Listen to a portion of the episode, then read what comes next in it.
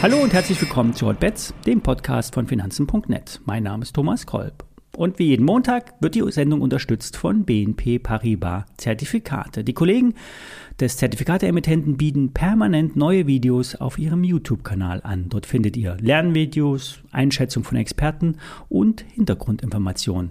Abonniert einfach den YouTube-Channel von BNP Paribas Zertifikate und ihr verpasst keine Analysen mehr. Alle nachfolgenden Informationen stellen keine Aufforderung zum Kauf oder Verkauf der betreffenden Werte dar. Bei den besprochenen Wertpapieren handelt es sich um sehr volatile Anlagemöglichkeiten mit hohem Risiko. Dies ist keine Anlageberatung und ihr handelt wie immer auf eigenes Risiko.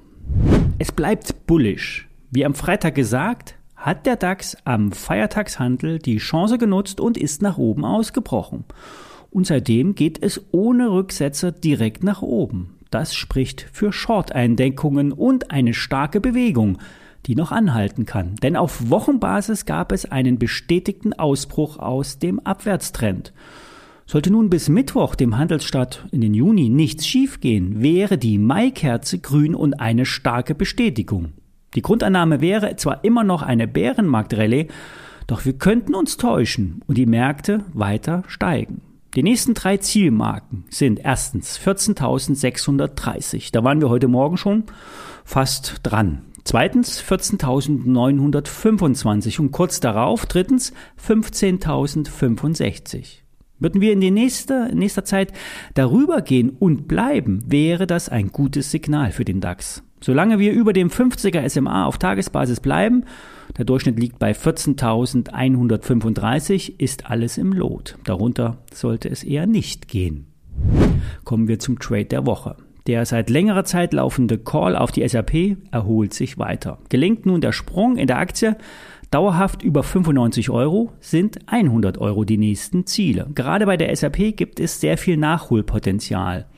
Ähnlich auch bei Salesforce. Das amerikanische Pendant legt als eine der letzten Unternehmen am Dienstag die Zahlen vor. Und die Experten erwarten, dass es gar nicht so schlimm werden kann. Zu viel Negatives könnte eingepreist sein. Die Aktie befindet sich auch nah am Jahrestief. Und bei der SAP wurde sogar fast das Dreijahrestief geküsst. Kann es also weiter nach oben gehen bei der SAP? Ja klar. Ist das die Trendwende? Nein. Ich halte weiter den Hebel 5 Schein über 100 Euro im SAP-Kurs könnte ich allerdings schwach werden und die Gewinne mitnehmen. Bricht die Aktie allerdings dynamisch aus, sind auch 110 in der SAP kurzfristig möglich.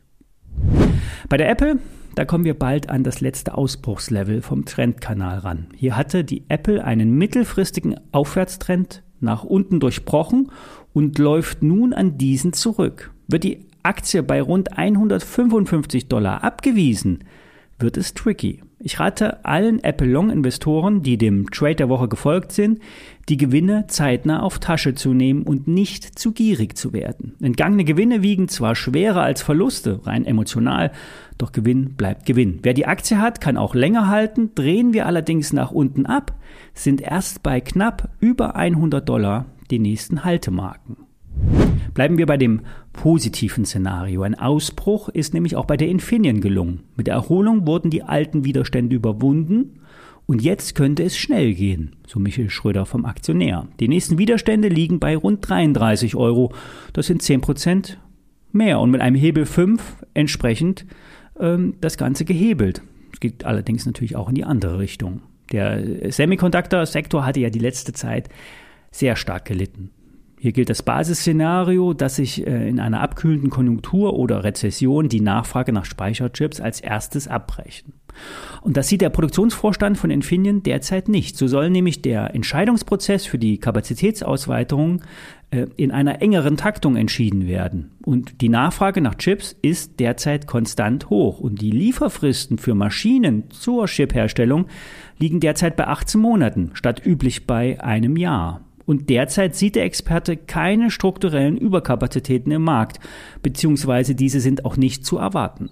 Vor allem diese SiC-Speicher, also die aus Siliziumkarbid bestehen, haben eine bessere elektrische Leitfähigkeit und sind somit also für die E-Autos besser geeignet. Hier wurde unlängst in Österreich die Kapazität bei Infineon ausgebaut.